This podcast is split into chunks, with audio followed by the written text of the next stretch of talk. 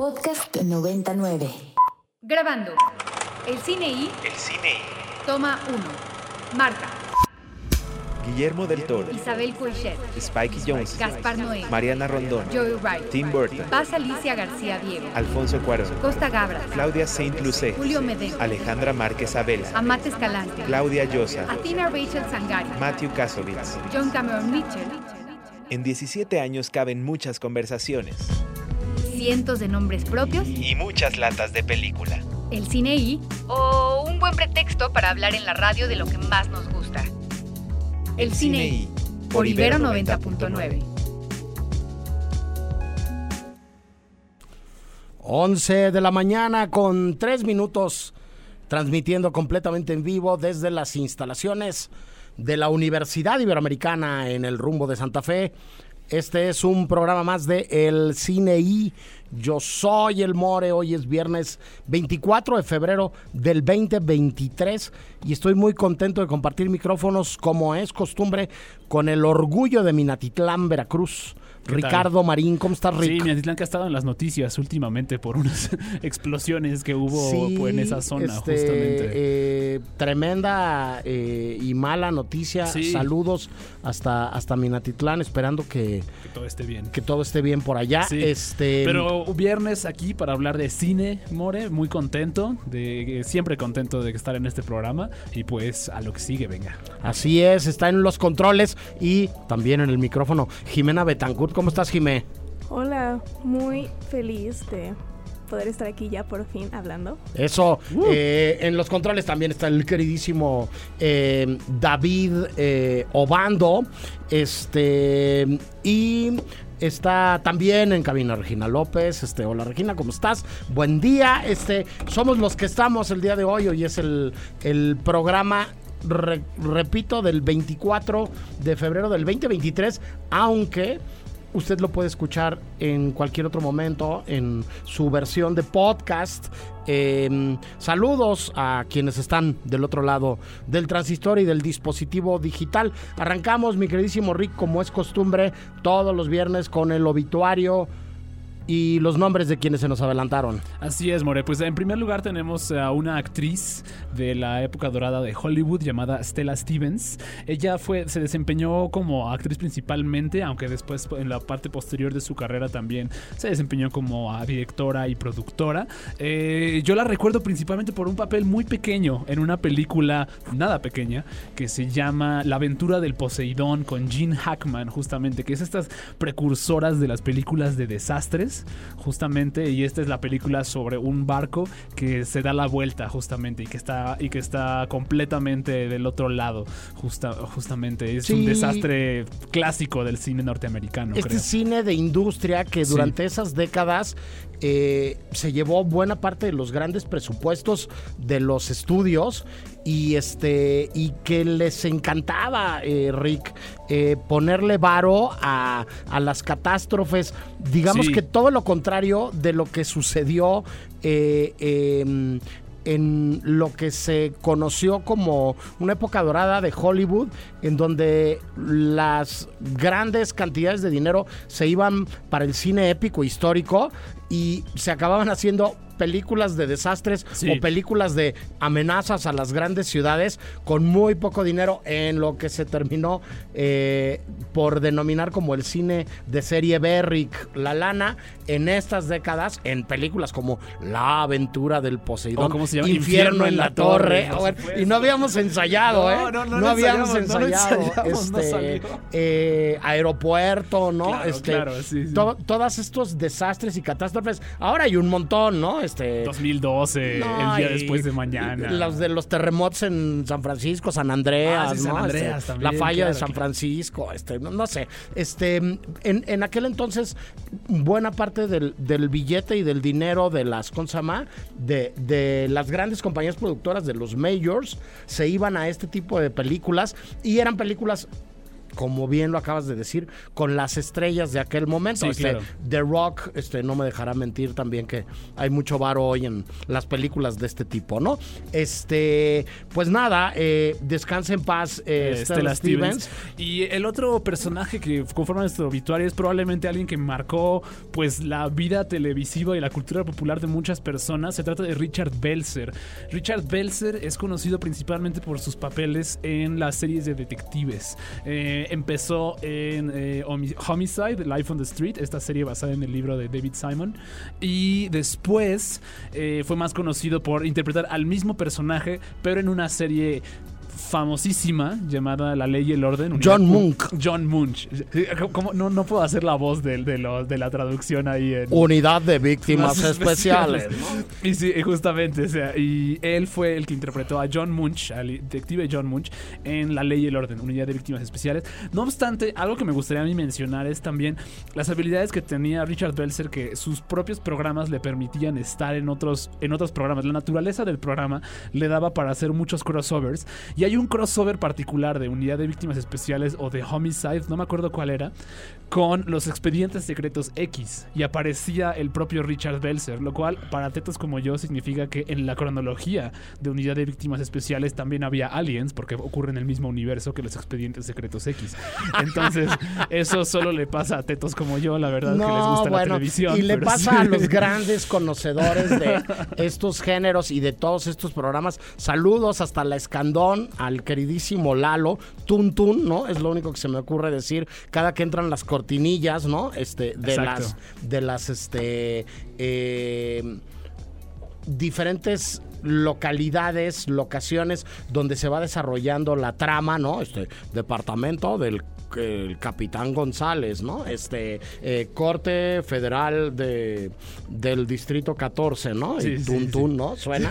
este en, en una serie de contenidos mediáticos, de programas televisivos que se han vuelto un género en sí mismos, que han durado además todos los años del mundo, ¿no? La ley y el orden estaría interesante si alguien por ahí tiene el dato de cuántos años lleva la ley y el orden y cuántos años llevan todas estas sagas y estas épicas de, de detectives, Sí. ¿no? Este, de la unidad de víctimas especiales y de todo lo demás, este, eh, que construyen grandes figuras, como, como es el caso de, de Richard Belzer, ¿no? Sí. Que, que son referentes, ¿no? Sí, y es completamente, o sea, es, es un referente televisivo. No solo, nada más para que se den una idea, eh, creo que Belzer, el, el personaje de, de- de- de Munch, eh, de Richard Belzer, es el personaje más interpretado en más de una serie de televisión. Apareció, para que se den una idea, como ya dijimos, en Homicide y, La Ley y el Orden, es donde apareció principalmente. Ya dijimos que apareció también en Los Expedientes Secretos X, pero también apareció en The Wire, apareció en The Beat, apareció en series que no tienen nada que ver, como 30 Rock o Arrested Development incluso,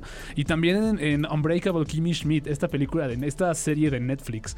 Este, apareció en una cantidad diferente de, de series de diferente estilo, de diferente tono, interpretando exactamente el mismo personaje, porque como tú dices, se creó un icono de la televisión ahí mismo. Sí, y en algo que no era tan común como lo resulta ahora, donde los personajes que se construyen para un serial televisivo se cruzan a otro, ¿no? Y se meten a la narrativa de, de otro grupo de historias. Nick Wolf, ¿no? Este Sí, claro. gran este padrino y gran eh, eh, capo, ¿no? De, de las series en Estados Unidos dueño de las narrativas de Chicago, ¿no? Que tiene eh, eh, Chicago... Chicago Fire, Chicago Med, Y- Chicago PD. este, Exactamente. sí, eh, sí. Pues bueno, hoy eso es como mucho más común, pero no lo era tanto cuando empezaron a hacer estos cruces, ¿no? Y, y- y estos cambios de acera de, de un personaje eh, como el de Consama, el, Richard queridísimo Richard Belzer, ¿no? Pero bueno, eso es, eso es lo que forma parte de nuestro obituario del Sí, día de hoy. me pasan un dato nada más acá, gracias a Lalo del Escandón. Law and Orden original duró 22 temporadas y la revivieron para la temporada 23. Unidad de Víctimas Especiales está en su temporada número 24. Híjoles. Ahí les dejamos ese trompo a la uña para que se den un quemón. Este, dicho lo anterior, mi queridísimo Rick, vámonos con algo de música. Vale, vale, vamos con algo de música. Hoy hay muchos estrenos, muchos estrenos muy importantes. Uno que a mí me emociona particularmente es un estreno mexicano de Michelle Garza Cervera, con quien tuvimos la oportunidad de hablar cuando fue el Festival de Cine de Morelia y tuvimos una entrevista espectacular, Andrés y, Y, yo. y mató de miedo a todo mundo. Y la, sí, no, la, la película, es que la película está bastante perturbadora, tiene unas secuencias bastante perturbadoras. Sí, en un país como México que adora el cine de terror, es el fin de semana para ir a ver una película mexicana de terror buena. Este, no se hagan locos. Mil pantallas. ahí Mil pantallas. Ahí lo tienen. No, no es nada sencillo eso, justamente. No. Ah, entonces quisiera poner algo de la banda sonora de Huesera, que claramente se nota que Michelle Garza Cervera es como musicófaga, se nota como el gusto que tiene por la música, le mandamos un gran saludo. Eh, esta canción que vamos a escuchar es parte de la banda sonora y se titula Danza Ondulante y es de Delirios Crónicos. Venga.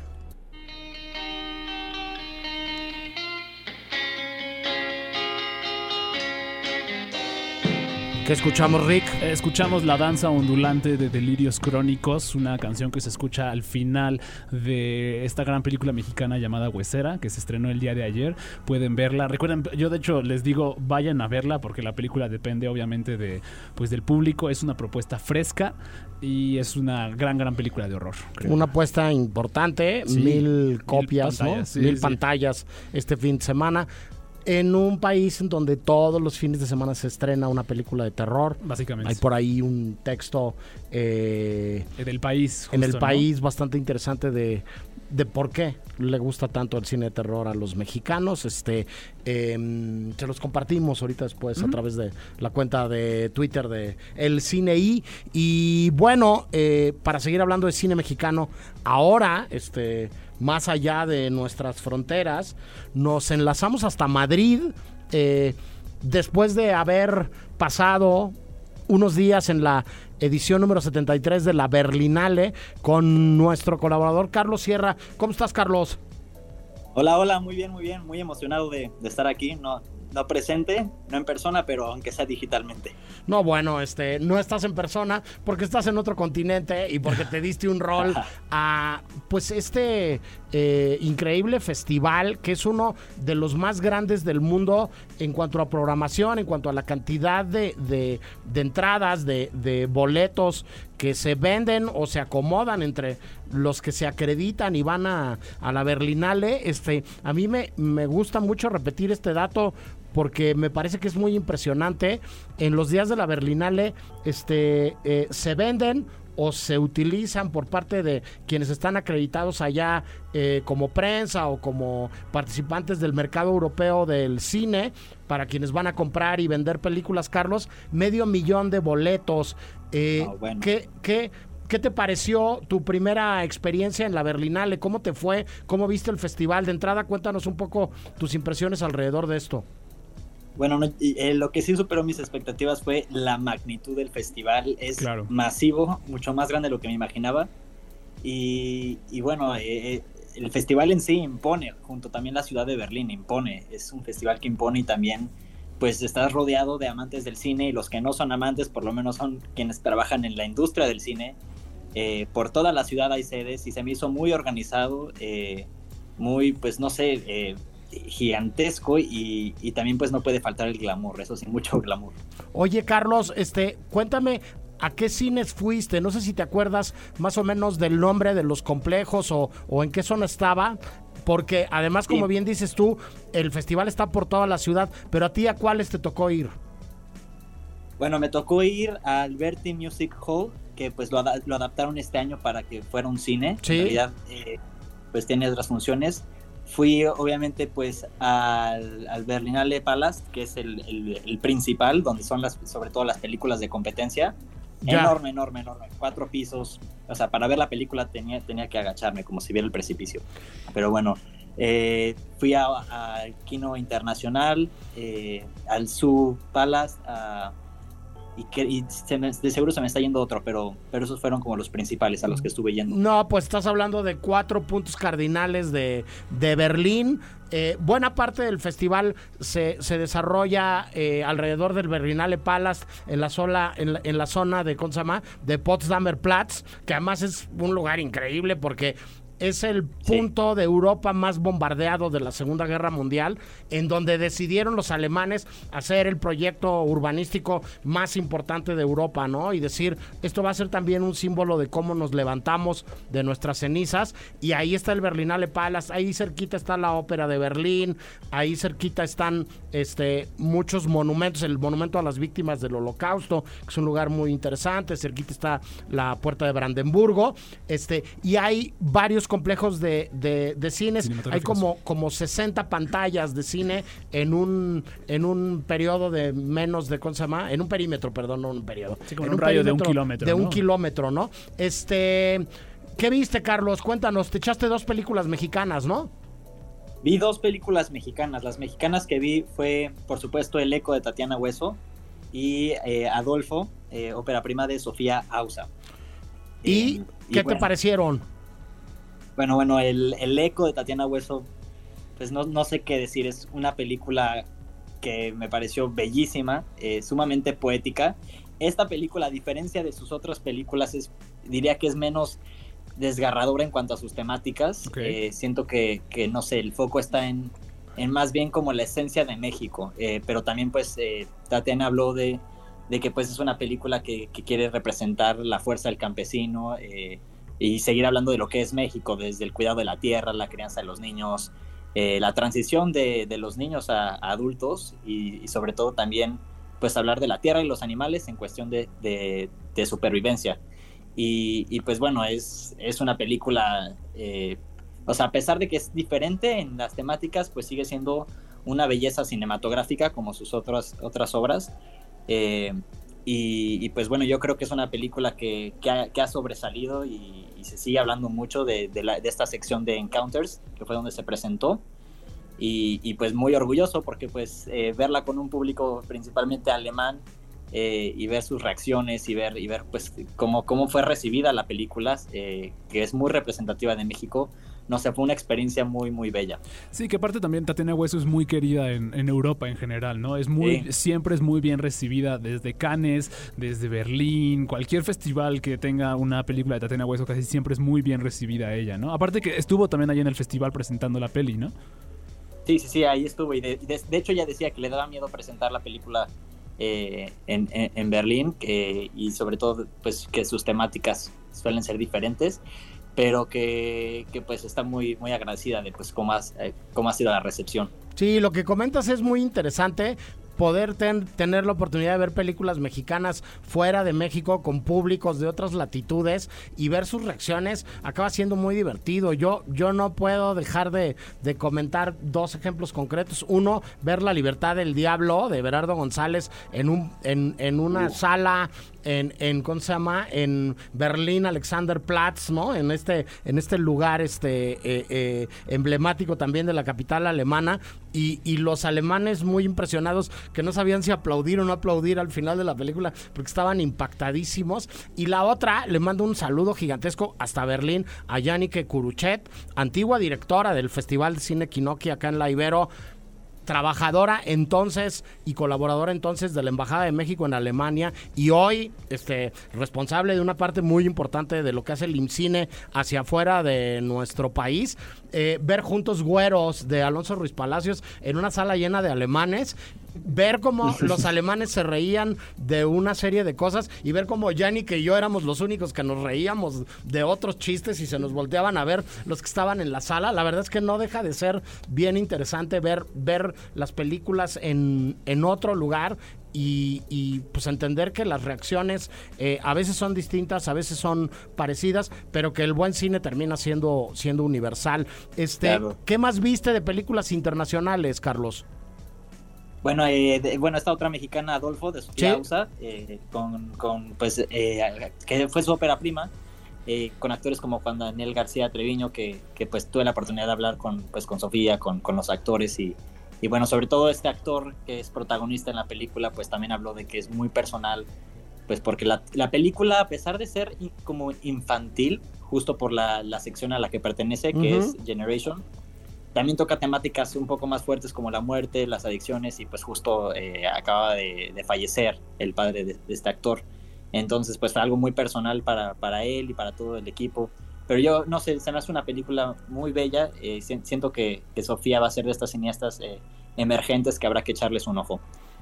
Eh, y pues bueno, también de, de las internacionales que vi, eh, yo creo que mi favorita de las de, de competencia, digo, a mí me hubiera encantado ver muchas más películas eh, de competencia, la verdad siento que, que me quedé sin ver nada comparado con la, la, programa, o sea, la programación que tienen, que es muy amplia. Es que es difícil, pero es, la- di- es difícil hacerlo, es difícil llegar a todo lo que uno quiere, no, no te preocupes.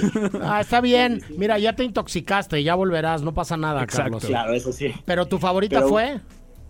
Eh, Disco Boy, eh, que fue la ópera prima del cineasta italiano Giacomo Abruzzese, espero pronunciarlo bien. Perfecto. Eh, y, y- y bueno, es una película que es como colaboración eh, de entre Italia, Nigeria, francesa, hay una mezcla de todo ahí. Está este actor alemán protagonizado, protagonizando que se llama Franz Rogowski. Sí, claro. Y, y bueno, junto, y también el, el protagonista nigeriano, que no me acuerdo bien ahorita el nombre, pues era su primera vez actuando. Pero bueno, no, a mí me encantó esa película, es eh, simbólica, visualmente atractiva y se siente muy fresca. Y, y ver ahí al elenco a- y sobre todo pues a, a- quienes hicieron la película justo después de que termine y enfrente de ti, pues no sé, es, es- es una forma muy, muy bella como de acercarte al cine. Y, y bueno, eh, me hubiera gustado que hubiera, no sé, un QA después de la película, porque como, como la mayoría de las películas que pasan, pero yo creo que está prohibido para las que son de competencia, justo para Sí. no influir en... Eh, efectivamente, lo que, lo que suelen hacer en Berlín es que hay una conferencia de prensa después, este, pero, pero además se, se acaba convirtiendo en un dilema constante eh, el asistir o no a estas conferencias, porque lo que va a pasar es que te vas a perder la siguiente película. Este, yo, después de haber eh, tenido eh, muchas discusiones conmigo mismo alrededor del asunto, al final he acabado decidiendo en los festivales tratar de ver la mayor cantidad de películas posibles, tratar de organizar los días pensando en eso y bueno, si consigues una entrevista uno a uno o si, si consigues la posibilidad de tener una reunión con alguien, pues entonces lo, lo reconsideras, pero si no, luego merece la pena aprovechar los pocos días que va a estar uno en el festival para chutarse la mayor cantidad de películas posibles. Ya a nivel de eh, chisme, cuéntanos, ¿qué pasa con la película de Champagne, querido Carlos? Pues bueno, eh, es una película, que, bueno, eh, yo creo que fue la audiencia más grande a la que, a la que fui, creo que eran como más de 1800 personas, Ok. eh, que fue justo en este Bertin Music Hall. Eh, y bueno, la película estaba llena de expectativas, sobre todo pues porque era de Champagne, hablaba de Ucrania. Y la, la, la verdad, eh, bueno, fue la primera película que vi, entonces yo estaba impactado, pues eh, entrando, viendo ese- esa audiencia tan grande. Y la película en, en sí, pues no, no hay nada nuevo que, que, que no se sepa más que algunas entrevistas con Zelensky sobre la guerra, eh, en- en- entrevistas exclusivas, pero al final del día yo creo que va a ser un documental que va a servir como para entender pues un poco más a fondo eh, el conflicto que se pensó que duraría semanas, pero ya, ya se cumplió pues un año. Así es, Eh, justo hoy. y- sí, sí, sí. Sí, al, al final luego los festivales de cine sirven para eso también. Acaba Claro. uno viendo muchas películas o una cantidad importante de películas, unas junto a otras, unas espalda a espalda con, con la que sigue y pues son inevitables las comparaciones. Carlos, muchísimas gracias por ser nuestros ojos por allá, eh, decir que puede encontrar... eh, todo eh, aquel que escuche este programa, eh, colaboraciones tuyas en la página de Ibero 90.9 y que bueno, ya habrá muy buenas noticias para más adelante, pero Carlos, que está ahora en Madrid y que está de intercambio en la Universidad Complutense, va a aprovechar muy bien su tiempo por el viejo continente y va a seguir cubriendo festivales triple A este, de aquel lado del charco. ¿Es así, no, Carlos? Claro que sí, claro que sí. Muy, muy emocionado por todo esto y, aprovechar la oportunidad más que nada. Correcto, pues un abrazo muy fuerte hasta Madrid. Échate unas cañas a nuestra salud, mi queridísimo Carlos. Y nosotros nos vamos a ir al corte de la media y seguimos con mucho más del cine y del día de hoy. El Cine I presenta Presenta. Apuntes sobre el futuro del celuloide. Toma uno. Toma uno. Tres cosas nos han salvado en esta pandemia. La comida, las historias y las medicinas. Guillermo del Toro. El, Cine I presenta. presenta Apuntes sobre el futuro del celuloide, toma 2. Toma dos. Todo va a ser diferente a partir de ahora. Viene una nueva generación que ve de otra manera el arte del cine. Eso sí, el cine seguirá porque siempre necesitaremos historias. Costa Gabras.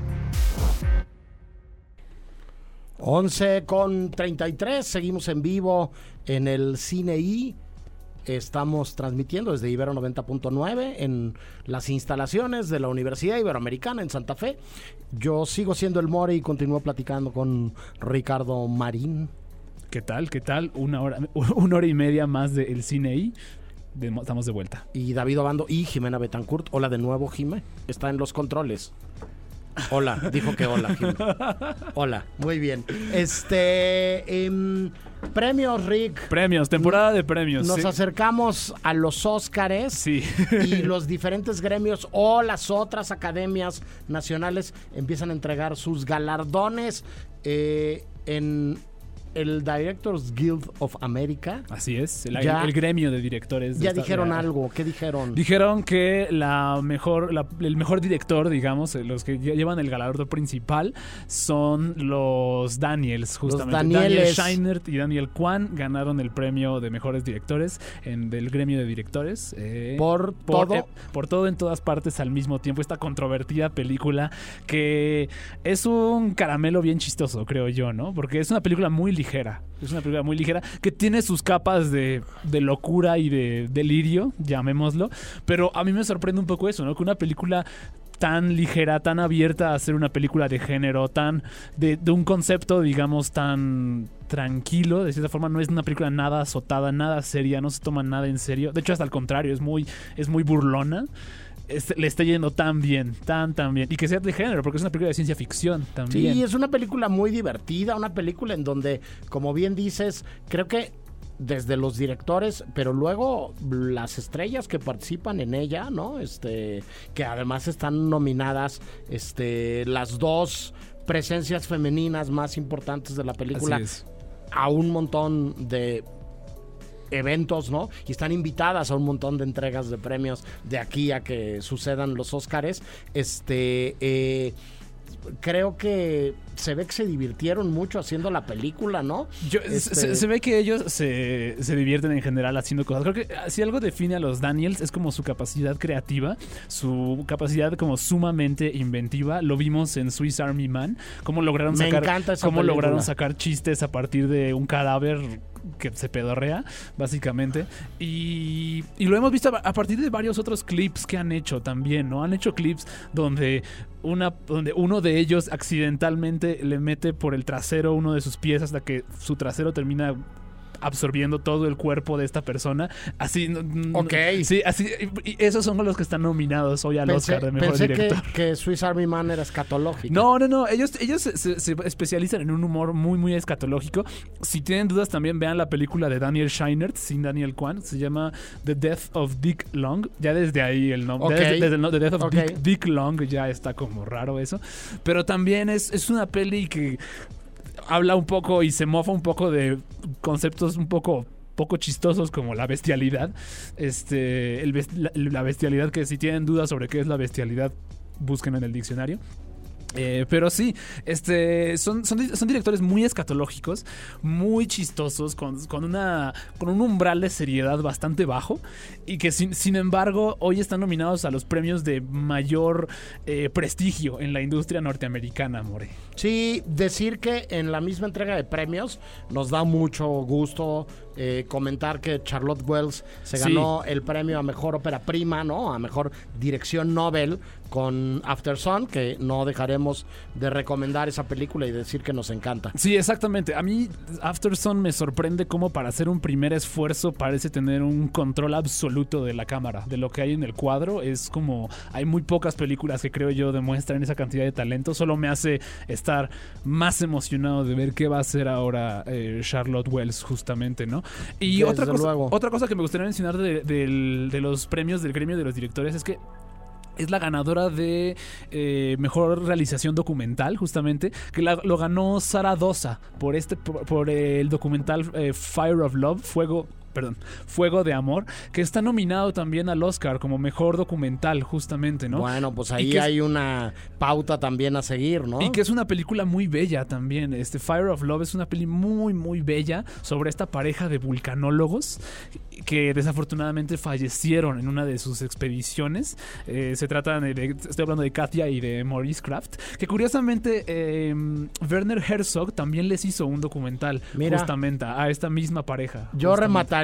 Para cerrar el premio del sindicato de los directores, este, con mejor dirección en serie de drama para todos los admiradores y para todos los detractores de Euforia.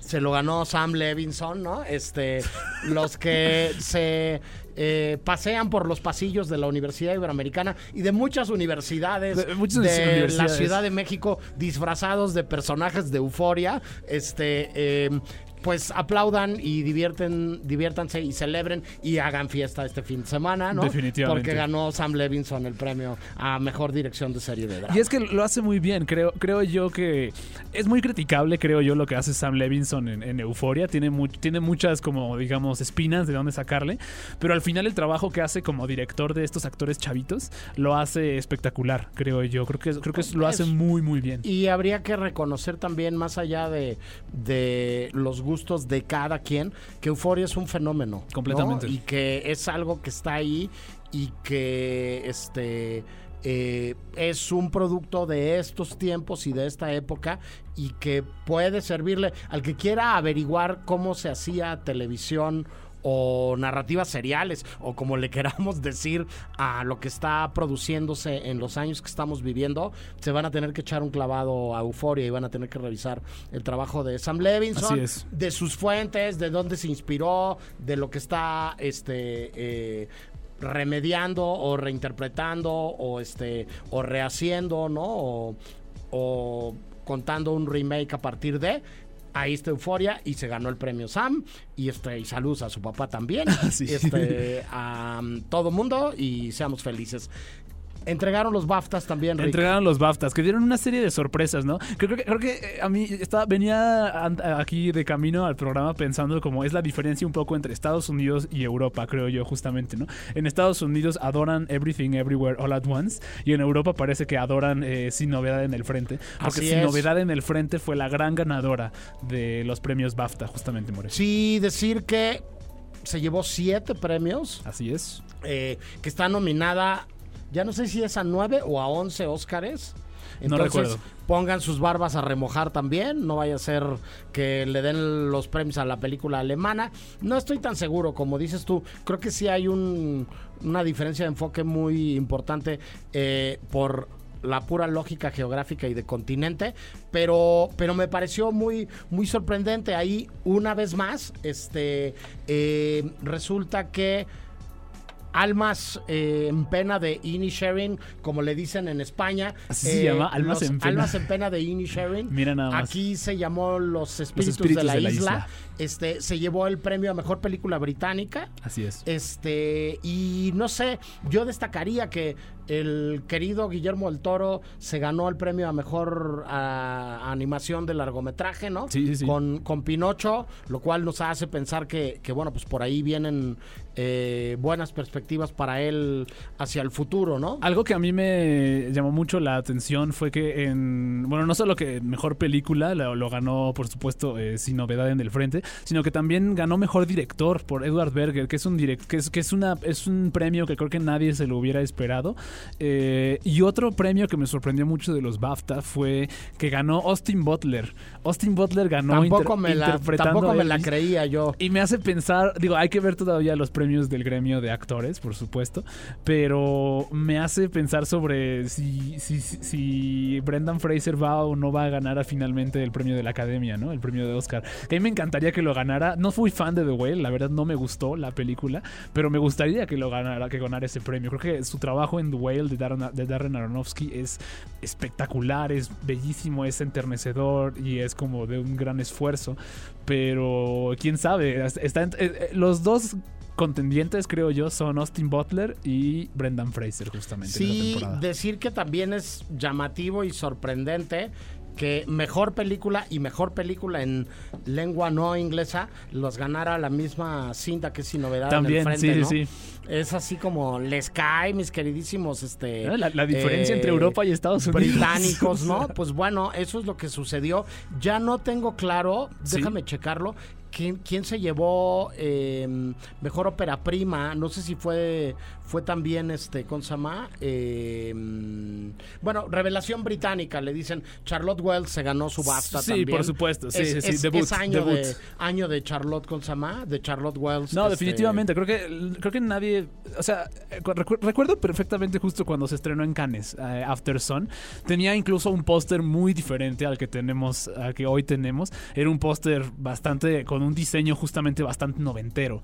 Eh, y, este- y estaba completamente diferente. No esperaba que la película tuviese el salto masivo que hoy está teniendo en lugares como Estados Unidos. Yo pensaba que se iba a quedar en el nicho cinéfilo de, de, de Paul Mescal y de esta, pero aparentemente dio un salto espectacular. Sí, Y Charlotte Wells, ahora por, por eso digo, por eso dije hace rato que ahora solo me emociona qué es lo que va a hacer, cuál es su siguiente trabajo. Lo cual da pie para repetir la reflexión que hemos hecho varias veces aquí en el programa.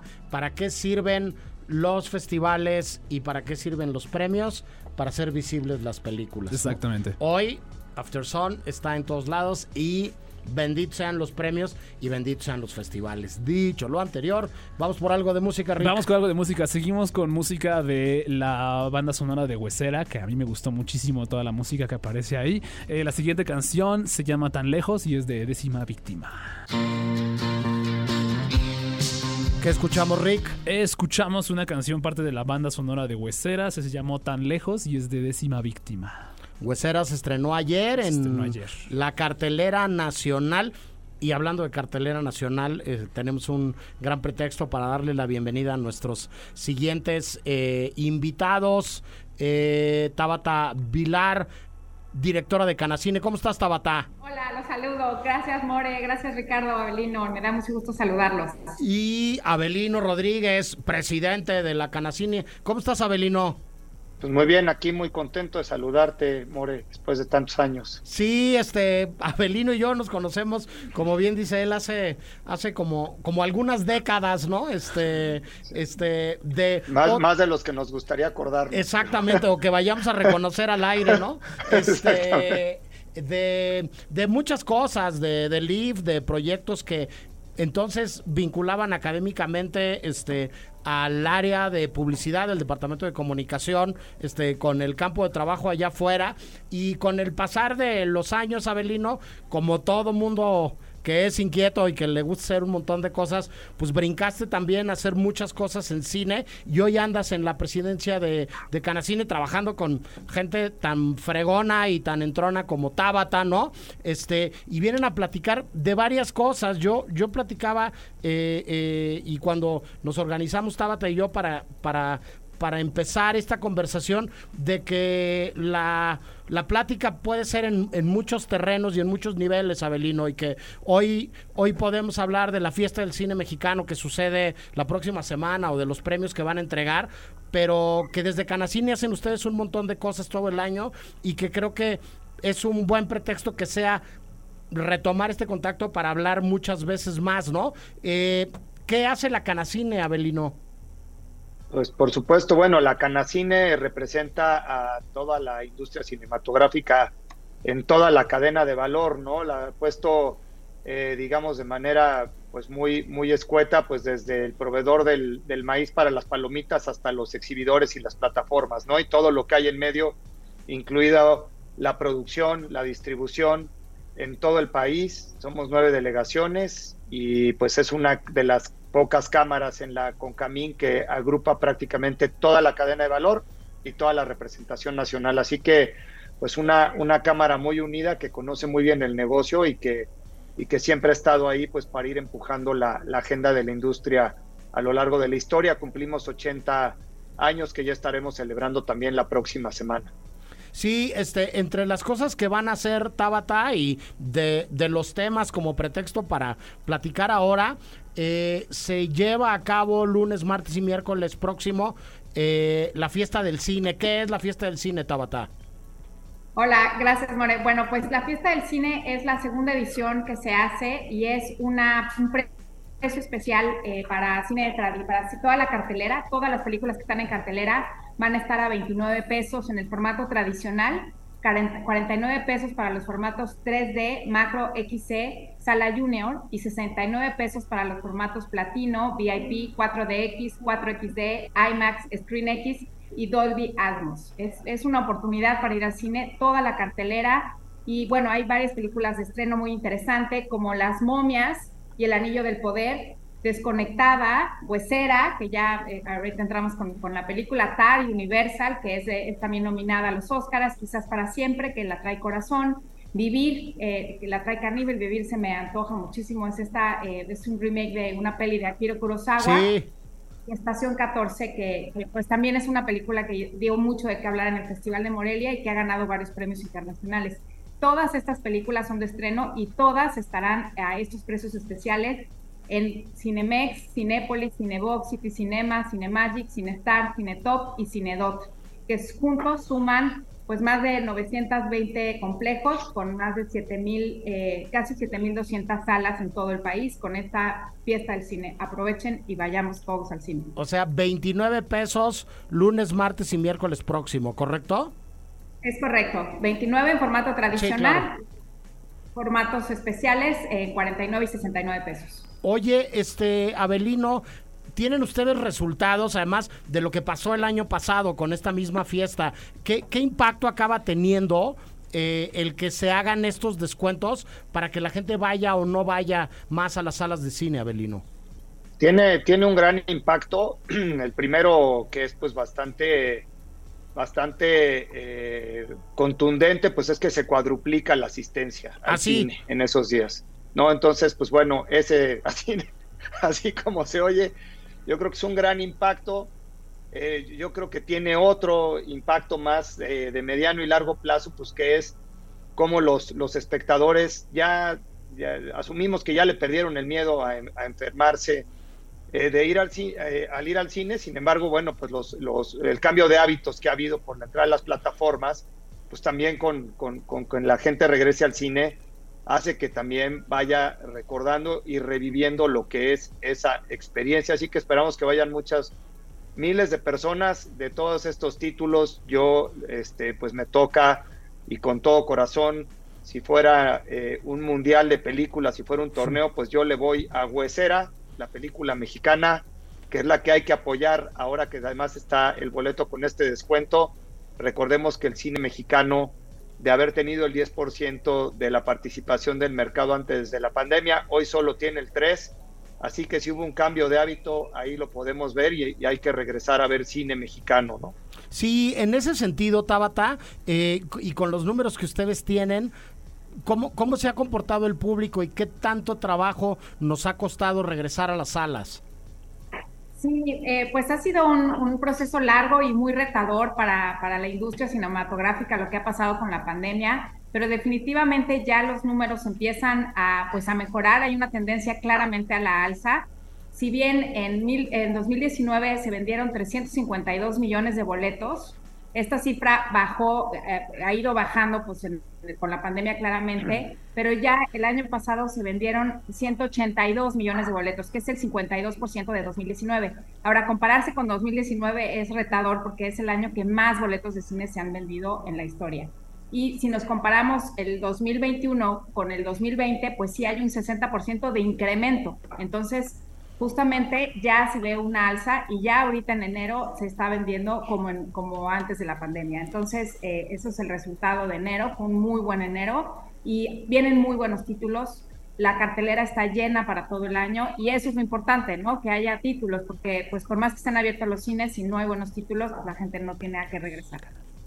Eh, Abelino, eh, además de, de, lo que nos comenta eh, Tabata y lo que mencionabas tú, pues parecería que la asignatura pendiente ahora tiene que ver con, con que la participación de, de, pantalla del cine mexicano y sobre todo de asistencia de los mexicanos a ver el cine que se hace aquí este eh, crezca, ¿no? Eh, ustedes entregan un premio todos los años también. ¿Cuál es, cuál es la lógica de, de la convención que organizan y de entregar este premio y de, de, hablar de lo que se está produciendo en el país, porque si este negocio, si este regreso al negocio solamente va a servir para las películas grandotas que vienen de otros lados, pues igual y tampoco tendría tanto sentido, ¿no? Sí, pues mira, en lo que respecta a, la convención, pues es cuando todos, todos nos vamos a reunir, todos los, todos los sectores de la industria, las delegaciones, eh, algunas autoridades y pues bueno, ¿no? Festejar los 80 años de la Canacine y sin duda reflexionar, reflexionar sobre, creo yo, lo más importante es, hay, hay algo que podemos hacer mejor eh, como productores por acercar mejores contenidos a la gente, creo que queda claro, ¿no? Así como el pueblo habla en las urnas, en el cine habla en la taquilla, si hay buenas películas van, si no les gustan tanto, pues no van tanto. Entonces yo creo que tomar la responsabilidad de que podemos hacer muchas mejores historias, de que México es un país pues muy muy rico en cultura y que podemos eh, tomar temas nuevos, géneros nuevos, explorar, divertirnos y, empezar a, hacer cine que invite más a la gente a las salas, ¿no? Eso seguramente va a ser uno de los temas de la convención.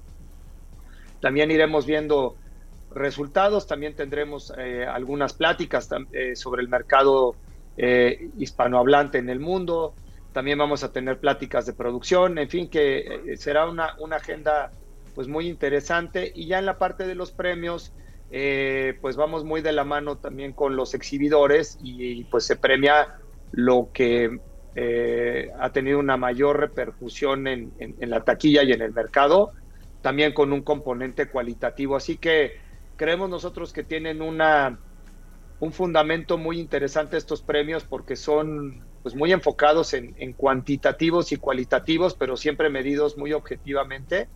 Es decir, hay poca cero grilla detrás de ellos. Así que, pues que es bueno porque nos permite también medir cómo, cómo, cómo nos estamos viendo en, en, cuanto a auditorio, ¿no? Sí, este, yo creo que en medir Tabata está uno de los muchos puntos positivos que aporta la, la Canacine a, a esto que, que, platicábamos ahora, que tiene que ver con, con, con la industria, ¿no? Este, en entender cuáles son los géneros que más nos interesa ver. Por ahí este, está nominada a los premios este, Mal de Ojo del querido Isaac Esban, que es un, un egresado de nosotros y que es una muestra de lo que puede pasar, esperemos, este fin de semana con Huesera, ¿no? El terror es un género que nos gusta mucho a los mexicanos y que vamos y, y, consumimos mucho, pero al final las películas que están nominadas en las diferentes categorías en los premios Tabata son un poco como, como una foto de lo que está pasando a nivel de géneros cinematográficos también en, en nuestra industria, ¿no? Sí, sin duda. Es, es, increíble que hay de todo en, los, en las nominaciones. Eh, justamente eh, premiamos, por ejemplo, a la película más taquillera, que en este caso es esta película de ¿Y cómo es él? Pero en la en mejor película, para que nos demos una idea de la, de la diversidad de, de, pues, contenido, está ¿Qué despadre? que pues es claramente una comedia. Mal de Ojo, que es una película eh, de terror. Bardo, eh, bueno, pues ya sabemos, una peli de una gran producción eh, con mucho dinero involucrado y con muchos artistas ahí involucrados. La Civil, que bueno, pues es una súper película con una mega actuación. La Caja, ¿no? Entonces, cuando ves la, mejor, nuestra opción de mejor película es, bueno, a mí me alienta muchísimo que hay de todo, ¿no? No es un solo género, hay una variedad de géneros muy interesante. Eh, premiamos también mejor director, mejor actriz, eh, mejor actor y algo que es bien importante es premiar pues, las promesas, las promesas masculinas y femeninas que están empezando y que justamente un premio como el premio Canacine les da la oportunidad a los productores y a ellos mismos de darse a conocer. Los productores pueden conocer estas nuevas promesas y, la, y estas promesas pueden tener un lugar donde, donde puedan ser más vistos, ¿no? Y eso pues también es muy, muy importante. Eh, y, bueno, pues ya les daremos los resultados que estarán eh, pues de mañana en 8 publicados en, medios y obviamente serán los primeros en, conocerlos. Nos, da muchísimo gusto, es la 17 entrega de premios que pues, no, no es poco, y la 18 eh, convención y los 80 años de Canacine. Entonces, pues son instituciones que, que cada vez han logrado más solidez y que pues están trabajando mucho en función de, de favorecer a la industria. Correcto. Y bueno, a reserva de luego platicarlo más a detalle, Abelino, además de todo, están preparando un, un diplomado muy interesante que tiene que ver con, con pues una de las cosas fundamentales de las películas que es eh, eh, la historia, la idea, ¿no? Lo que hay detrás de las ideas. Insisto, más allá de que luego platiquemos más a detalle de eso, este viene también un diplomado interesante que al que van a convocar ustedes, ¿no? Sí, definitivamente el diplomado y por otro lado también la incubadora de guion, que es este esfuerzo que se hizo también interinstitucional para, para fomentar estos talleres de escritura con, con script doctors y, y, pues no quitarle del renglón, ¿no? Cómo acercar al público a las salas para crear ese círculo virtuoso. Así que viene mucho pasando en ese campo también dentro de este marzo, mes del cine, pues el evento de la presentación de resultados del anuario estadístico de la Comisión de Filmaciones aquí en la Ciudad de México, una sin duda de las ciudades donde más producción hay en el planeta Tierra hoy día, reconocerlo, analizarlo, ver qué más podemos hacer.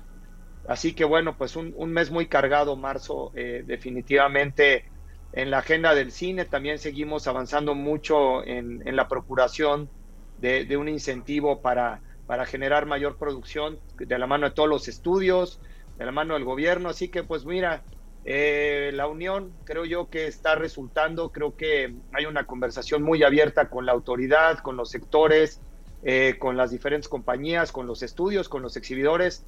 Estamos todos en lo mismo y creo que eso es muy positivo y es algo que, que sin duda le va, le va a ir haciendo muy bien al cine mexicano tanto como los egresados de la Ibero, que ya viste cuántos nominados tienen, así que felicidades. Ahí andamos, seguiremos. por lo que, seguiremos dando, toca. Seguiremos dando lata acá. Este, muchas gracias, Abelino. Tabata, mil gracias. ¿Dónde puede encontrar la gente información sobre Canacine?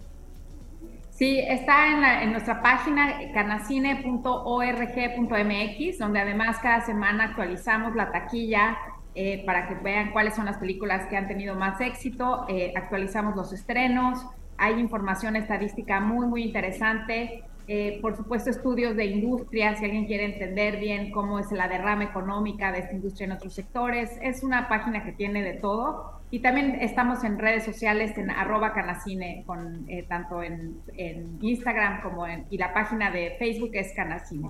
Correcto. Pues un abrazo muy fuerte, Tabata. Abelino, mil gracias por platicar con nosotros. Sí, no, gracias a ustedes por la, por la invitación y el espacio y, un gustazo como siempre. Bueno, nosotros vamos al corte de la hora y regresamos con más del Cine I. El Cine I presenta. Presenta. Apuntes sobre el futuro del celuloide. Toma, tres.